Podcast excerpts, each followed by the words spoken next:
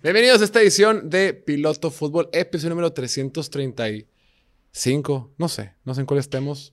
Pero bueno, de este podcast favorito con sentido de confianza en todo lo relacionado al fútbol americano. Ya es miércoles 21 de diciembre del 2022. Ya estamos muy cerca de que termine la temporada regular.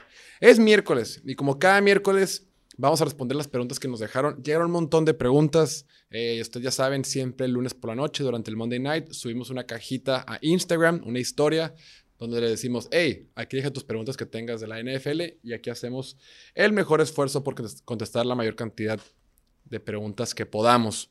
Eh, gracias por interactuar, gracias por ser parte de este proyecto, de este programa y gracias por mandar sus preguntas. Significa mucho para nosotros, de verdad. Ok, antes de empezar, ya saben, suscríbete por favor, échame la mano, no te cuesta nada, es una forma gratuita de echarnos la mano y de apoyar Piloto Fútbol y aparte nos haces muy felices, entonces si no te has suscrito, suscríbete y si ya te suscribiste, pues campanita, like, deja un comentario, unos emojis de aplaudiendo, que el algoritmo sepa que estás contento de estar aquí.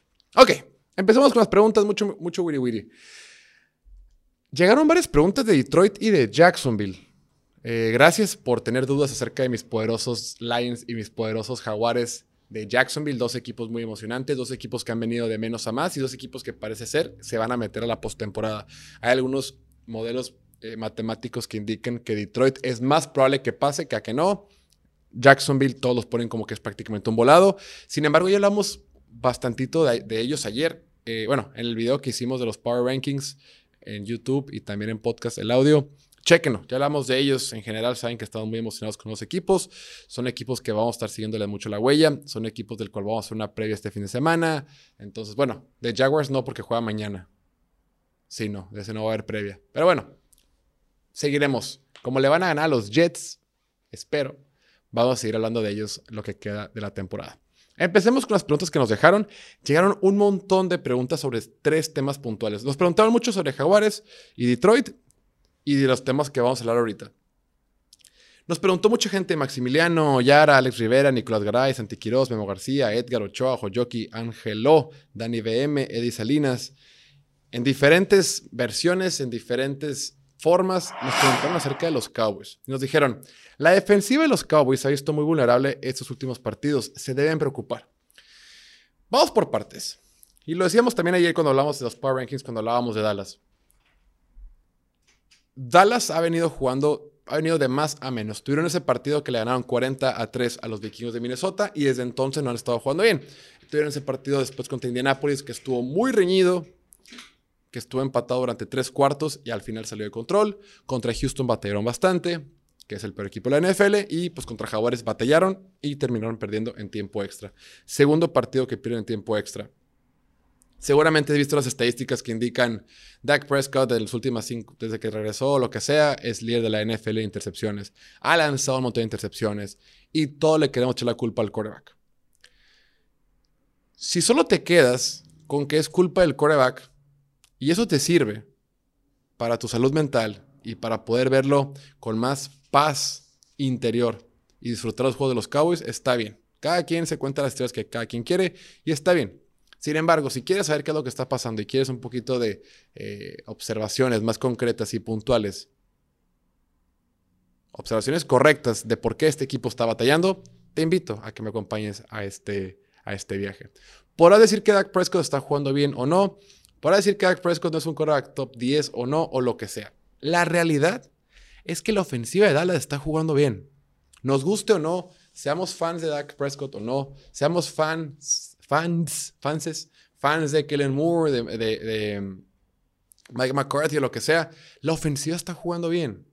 Es la ofensiva que más puntos ha puesto en el marcador en las últimas tres semanas. Es la tercera que más puntos ha puesto en lo que va la temporada. Es una ofensiva que mueve la pelota, que corre muy bien el balón, que tiene a dos corredores que están funcionando muy bien en conjunto. Dak Prescott, desde que regresó de su lesión, solamente Gino Smith y Joe Burrow tienen más touchdowns que él. Dak Prescott, desde que regresó de su lesión, es octavo en la NFL en yardas por intento de pase y segundo en porcentaje de pases completos. yardas por intentos de pase es más valioso que yardas totales, porque yardas totales pueden ser, oye, lanzaste 100, intentaste lanzar 100 pases y tuviste un chorro de yardas, pues sí, pero ¿qué tan efectivo fuiste? Dak Prescott en las métricas importantes que hay de NFL es top 10. Y si te vas y checas estadísticas avanzadas como EPA, EPA per play, eh, CPOA, CPOE, que es porcentaje de pases completos por encima de lo esperado, eh, y métricas avanzadas que miden la eficiencia, Dak Prescott desde que regresó es número 2 en la NFL, únicamente detrás de Patrick Mahomes. En el partido contra Jacksonville, Dak Prescott rebasó las 250 yardas, completó el 70% de sus pases y tuvo algunos pases de touchdown. Estuvo jugando bien. Estuvo jugando bien, estuvo cumpliendo, la ofensiva estaba funcionando. En promedio, en la NFL, las ofensivas meten 21.1 puntos por partido. 21.1. Dallas metió 34 en ese partido contra Jacksonville. La ofensiva no fue el problema. Y podrás decir, no, es que fíjate, hay mucha presión, el tackle derecho que salió, no, no, han, logrado, eh, no han logrado encontrar el sustituto, quién sabe cómo llega Taylor Smith, lo que sea. Podrás decirlo, pero van a estar bien. Es el primer partido que regresó Taylor Smith después de meses de ausencia. Jason Peters tiene la edad de mis abuelos y sigue jugando. Van a encontrar a los cinco lineros ideales y van a estar bien con la línea ofensiva. Porque a lo largo de esta temporada la línea ofensiva no ha sido el problema. El juego terrestre no ha sido el problema. Dak Prescott ha estado jugando bien. Sí tiene intercepciones, pero a pesar de las intercepciones, los números ahí están. Los puntos ahí están. Han estado ganando partidos de forma clara sobre sus rivales. La única bronca que tiene Dak Prescott es que le interceptan cada partido. Y estoy de acuerdo. No es perfecto, pero es la única bronca. Lo demás lo hace bien. Una intercepción por partido y algunos partidos dos. Pero estas dos que tuvo frente a Jacksonville, las dos tuvo presión, en las dos lo tocaron y en una de esas se le cayó el receptor de las manos. ¿Qué tanta culpa le puedes echar a él en realidad? Si quieres hacer el análisis correcto de qué es lo que pasa con Dallas, tienes que voltear a ver la defensiva. Durante las primeras semanas y los primeros meses de la temporada nos tenían todos maravillados con esa super defensiva, con Micah Parsons, jugador defensivo del año, 100 sacks por partidos, muchas intercepciones, muy padre todo. Pero la realidad es que la semana pasada contra Houston, este equipo de Dallas tuvo 0 sacks y, y en este partido frente a Jaguars tuvo solamente un sack y fue a Micah Parsons. A esta defensiva le metieron 503 yardas los jaguares de Jacksonville. 503. Entonces, antes de querer culpar a la, ofensiva y sus carencias, porque todos tienen carencias, porque no es perfecto, tenemos que voltear a ver la defensiva. Esta super defensiva que nos imaginábamos ya no es super, ya es una defensiva normalita. Están jugando sin corners. Desde que salió Anthony Brown, Jordan Lewis, eh, afortunadamente salió el novato Darren Bland, que está jugando muy bien. Pero fuera de ahí, él juega, por dentro. Por fuera no hay nadie. A Kelvin Joseph me lo quemaron todo el partido. Y siempre que entra me lo queman. Hasta lo banquearon. Tuvieron que meter a Sean Wright más tarde. Tiene lesiones en la línea defensiva. Jonathan Hankins va a regresar en los playoffs. Dorrance Armstrong salió en el partido. Leighton Vanders, el linebacker, salió en el partido. ¿Quién sabe? Parece que va a regresar pronto. Entonces, estás muy ligerito en el centro de la defensiva. Te corren fácilmente el balón. Y cuando quieren pasar, los equipos lo único que hacen es, ¿dónde está Trevon Diggs? Ah, ok, de ese lado no, vamos a buscar del otro lado. Y te hacen pedazos. Y quieres echar la culpa a la, defensiva, a la ofensiva. O quieres echar la culpa puntualmente a Dak Prescott. Ojo, no vamos a defender a Dak Prescott. Yo no digo que es un quarterback top 10, un quarterback... No importa, eso me vale gorro. Solo digo que no están perdiendo por él. ¿Pudiera jugar mejor? Sí, por supuesto, pero no están, no están perdiendo por él y está poniendo gran parte, eh, él, está, él está siendo gran factor por el cual el equipo había estado ganando. Entonces, la defensiva te corren fácilmente el balón y no tienes un, y un corner prácticamente está vacío. Y en la ofensiva, no tiene receptores. Por eso fueron por T.Y. Hilton, por eso fueron, quieren ir por OBJ. Michael Gallup nunca está abierto, nunca está abierto desde su lesión de esta temporada, nunca está abierto. Y ahí es bronca de la, de la directiva, porque la directiva escogió a Michael Gallup por encima de Mari Cooper. Es cierto que es más caro Cooper que Gallup, pero en la producción que están haciendo, nada que ver. Michael Gallup no ha sido el mismo desde que regresó. Y a Mari Cooper cómo funcionaba con Dallas. Entonces, Esa última jugada, cuando quedaba un minuto, 20, un minuto 20, en el, 20 y pico, en el último cuarto, que era tercera y 10, a Kellen Moore se le, se le, ocurre mandar tres rutas verticales. No hay nadie solo, güey. Nadie. Siri Lamb tenía a tres personas cubriéndolo. Noah Brown tenía a uno y medio. Y Michael Gallup estaba completamente cubierto por un solo corner. Entonces, mal diseño de jugadas, no están abiertos los receptores, tu defensiva le corren, tu defensiva no tiene un corner y por eso estamos como estamos. Preguntó por ahí, ¿se deben preocupar los Cowboys? Yo creo que para la primera ronda de playoffs, ¿no? La primera ronda de los playoffs probablemente le van a ganar a Tampa Bay o a Carolina, a quien sea que gane la División Sur. Después, cuando tengan que enfrentarse contra Filadelfia o San Francisco, creo que sí se deben de preocupar. Contra Minnesota no, creo que a Minnesota le pueden ganar. Pero ya después sí, se van a preocupar y creo que este no va a ser el año para Dallas. Después, llegaron muchas preguntas de los 49ers. Por ahí preguntó Matías Martínez, Sebas Torres, eh, Saib Santillán, Jonah Ma, Pablo Velasco. 49ers contendientes de Super Bowl serios. Llegaron muchas preguntas de Brock Purdy, diferentes versiones, diferentes formas. La respuesta puntual es por supuesto que sí. Y ahora que está la lesión de Jalen Hurts, que parece ser que va a regresar, que no sabemos bien qué onda, que al menos va a estar tocado. Claro que sí. Decíamos, Dallas no viene tan fuerte, viene bien, pero no tan bien. Minnesota es un completo desastre, su cochinero. Detroit es un buen equipo, pero pues ahí va. Nueva York, Washington, Tampa Bay, ¿quién más les va a competir en la eh, conferencia nacional? En realidad, el único rival que les puede competir es Filadelfia. Y Filadelfia, si no juega Jalen Hurts, yo estaría muy preocupado. Este equipo de San Francisco, la defensiva que tiene está en otro nivel han sido número uno de la NFL durante toda la temporada. Estoy revisando que, bueno, las primeras cinco semanas, bueno, las primeras diez, bueno, las últimas cinco, las últimas diez, diferentes combinaciones. San Francisco en métricas de eficiencia ha sido la defensiva número uno de toda la temporada. Es importante que regrese Divo Samu. Si queremos pensar en Super Bowl, es importante que regrese Divo Samu. Pero fuera de eso, el equipo está jugando muy bien. Y lo decíamos en el podcast ayer de los top 10 estábamos emocionados con Christian McCaffrey, Brandon Ayuk, George Kittle, este tipo Samuel. Y ahora con Jordan Mason, el novato. O sea, ahora sí, Jordan Mason está jugando muy bien. No digo que es el siguiente, lo que sea, pero estoy diciendo que juega muy bien y se complementa muy bien esta ofensiva. Si le sumas que Brock Purdy le hace caso a un diseño ofensivo de Kyle Shanahan que es muy bueno, que es probablemente el mejor sistema ofensivo para cualquier coreback, que eleva las aptitudes de cualquier coreback, si Brock Purdy le hace caso y es agresivo como tiene que ser agresivo, porque Brock Purdy también ha demostrado que puede ser agresivo si es necesario, con este nuevo corredor que tenemos, con las armas que ya tienen, con una línea ofensiva que ya está bien. Obviamente no es perfecta, pero mucho mejor de lo que vimos al inicio de la temporada. Jugadores jóvenes saliendo y como que han estado jugando mejor, ¿no? Y, y, la mejor defensiva de la NFL, pues oye, no hay límites. No hay límites para este equipo de San Francisco. Entonces, la respuesta puntual es 49ers contendientes del Super Bowl serios, por supuestísimo. Los únicos dos contendientes serios de la conferencia nacional es San Francisco y Filadelfia. Los demás ahí van a estar. Por ahí, Giants se va a meter a playoffs, pero no va a pasar nada. Washington a lo mejor se mete, pero no va a pasar nada. Seattle, ya quién sabe. Detroit se puede meter y puede complicar la vida a muchos, pero en realidad sigue teniendo carencias. Si, si San Francisco el año pasado llegó a la final de conferencia con Jimmy Garoppolo y hace unos cuantos años llegó al Super Bowl con Jimmy Garoppolo, con las armas que ahora tiene y un Brock Purdy jugando un nivel sólido, por supuesto que este equipo puede soñar con Super Bowl. De eso, que lo puedan ganar es otro tema, pero vamos, vamos por partes, ¿no? Por partes, ahí, ahí va, el equipo es bastante fuerte. Hablando de contendientes de Super Bowl, voy. Hablando de contendientes de Super Bowl, Llegaron muchas preguntas, muchísimas preguntas de Kansas City.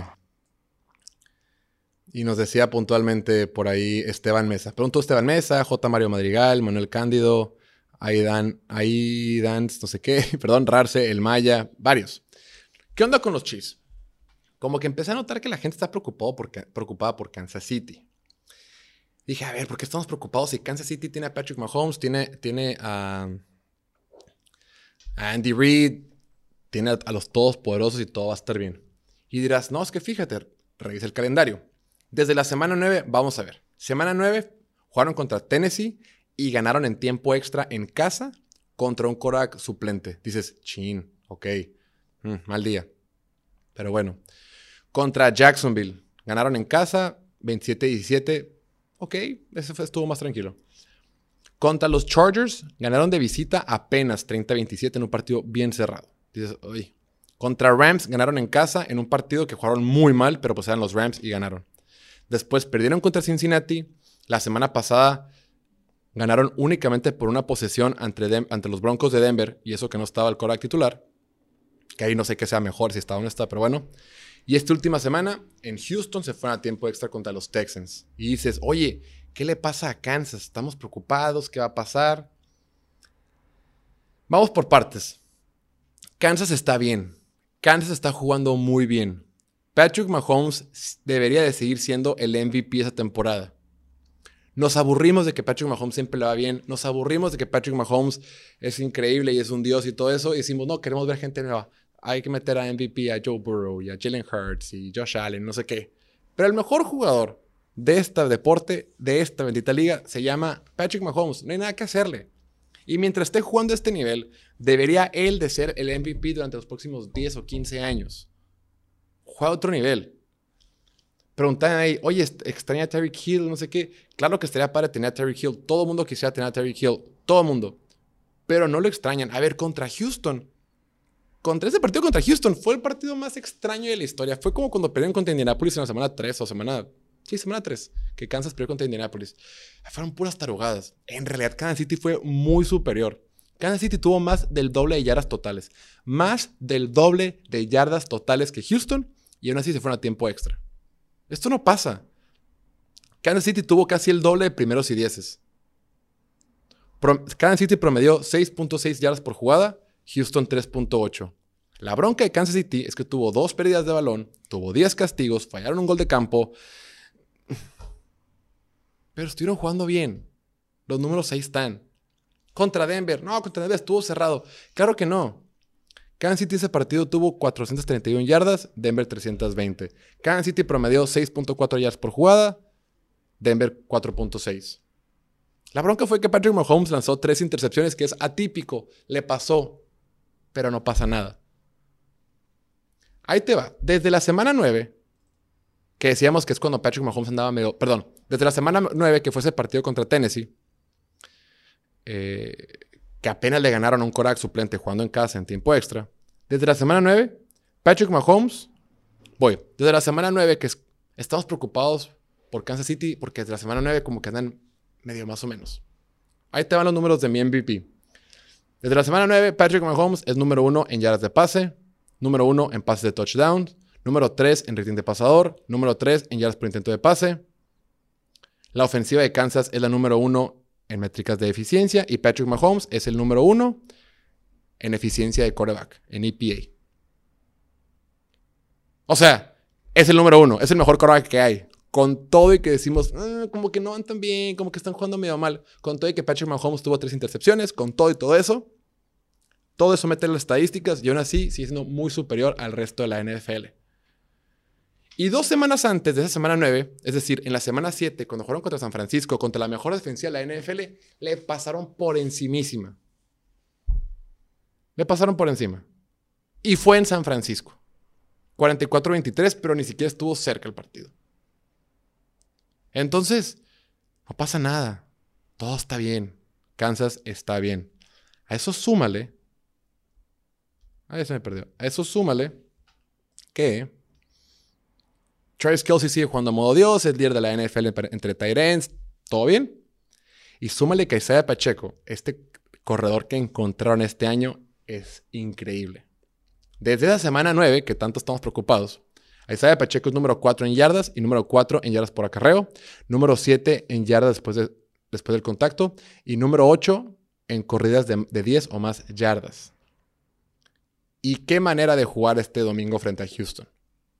O sea, veamos el big picture, veamos el bosque completo, no, nos enfoquemos en el árbol. El árbol es, ah, se fue a tiempo extra contra Houston, pero si ves el bosque completo, te vas a dar cuenta que Patrick Mahomes sigue jugando en modo Dios, la línea ofensiva está jugando a un nivel decente, encuentra sus armas, Quisiera tener a Terry Hill, por supuesto. Todos quisiéramos tener a Terry Hill en nuestro equipo. Pero aún así, la ofensiva no ha perdido valor, no ha perdido. A lo mejor ha perdido mucha explosividad, pero ha sido consistente, ha movido la pelota y sigue teniendo puntos al marcador. Es la, ofensiva que más puntos ha anotado en esta temporada. Patrick Mahomes sigue lanzando 300 yardas cada, cada que se para en un campo de NFL. Conclusión, no os preocupéis por los Chiefs. Y por último, esta pregunta me da mucha atención. Nos preguntaba por ahí ya para cerrar Bruno Alba. Nos decía, ¿quién será el campeón de la NFC South, de la División Sur de la Conferencia Nacional? Y dije, pues ¿quién será? Qué buena pregunta. Es la división más mala que hay ahorita en la NFL y es la división que nadie quiere ganar. Ahorita el favorito para ganarla, obviamente, es nada más y nada menos que Tampa Bay, obviamente. Deja, quiero poner aquí las, las, las probabilidades. El favorito para el Tampa Bay tiene una probabilidad de ganarla del 73%, seguido de las Panteras que tiene una probabilidad del 22%. Atlanta tiene una probabilidad del 3% y Nueva Orleans del 3%. O sea, todo indica que la van a Tampa Bay. Sin embargo, aunque Tampa Bay controla su propio destino, a Tampa Bay le falta jugar contra Arizona, Panteras y Atlanta. A Carolina le falta jugar contra Detroit, Tampa Bay y Nueva Orleans. Si Carolina gana los últimos tres partidos, Carolina es campeón de la división. Con todo y Carolina perdió de manera absurda contra Pittsburgh en el Estadio de las Panteras, con todo y que perdieron en casa contra Pittsburgh, mientras ganen sus partidos restantes se van a meter a los playoffs. En realidad, bueno, no. Eh, sí, no. Sí, no, no. Tienen que ganar los tres para pasar. Y Tampa Bay, con que gane dos de sus tres partidos restantes, se mete, creo. Ya se me trabó aquí. El punto es que si Carolina gana los tres partidos que le faltan, se mete a los playoffs. Si Tampa Bay gana los tres partidos que le faltan, o con que le gana Carolina y uno más, con eso se mete a los playoffs. Quien se meta, quien gane esta, esta división, probablemente lo va a hacer con una marca perdedora. Ahorita Carolina tiene una marca de 5-9. O sea, en el mejor de los casos puede quedar 8-9. Mientras que el Tampa Bay tiene marca de 6-8. En el mejor de los casos puede quedar 9-8. todo parece indicar que el ganador de esta división la va a ganar con marca perdedora. Lo debe ganar Tampa Bay. la respuesta puntual que nos dejó por ahí Bruno es, lo va a ganar Tampa Bay. Lo que vimos de Tampa Bay en la primera mitad de Cincinnati el domingo pasado, dices, ah, ok, Tampa Bay sigue ahí. Le falta, tiene muchas ausencias, hay muchas dudas, la línea ofensiva es un asco, en la defensiva no es la misma de años anteriores, pero sabes que puede competir. Entonces, ahorita las probabilidades, el récord que tiene, indican que Tampa Bay lo debe de ganar. El gran partido importante es ese partido que va a haber en la semana 17 entre Tampa Bay y Carolina. Sin embargo, si Carolina llega a perder ese este domingo frente a Detroit, básicamente le estaría dando la división a Tampa Bay. Y yo creo que hoy Detroit es mucho mejor equipo que Carolina. Entonces, creo que Tampa Bay, sin tener que hacer mucho, sin despeinarse, sin ni siquiera jugar, básicamente va a, haber va a haber ganado la división porque yo creo que Detroit el fin de semana le va a ganar a las Panteras. Pero bueno, hasta lo dejamos. Gracias como siempre por mandar sus preguntas, sus preguntas y nada. No olvides suscribirse aquí al canal de YouTube y nos vemos a la próxima. Mañana tenemos previas y el viernes tenemos pics con línea con el buen Martín Garza. Ahí la tienen. Nos vemos. Chao, chao.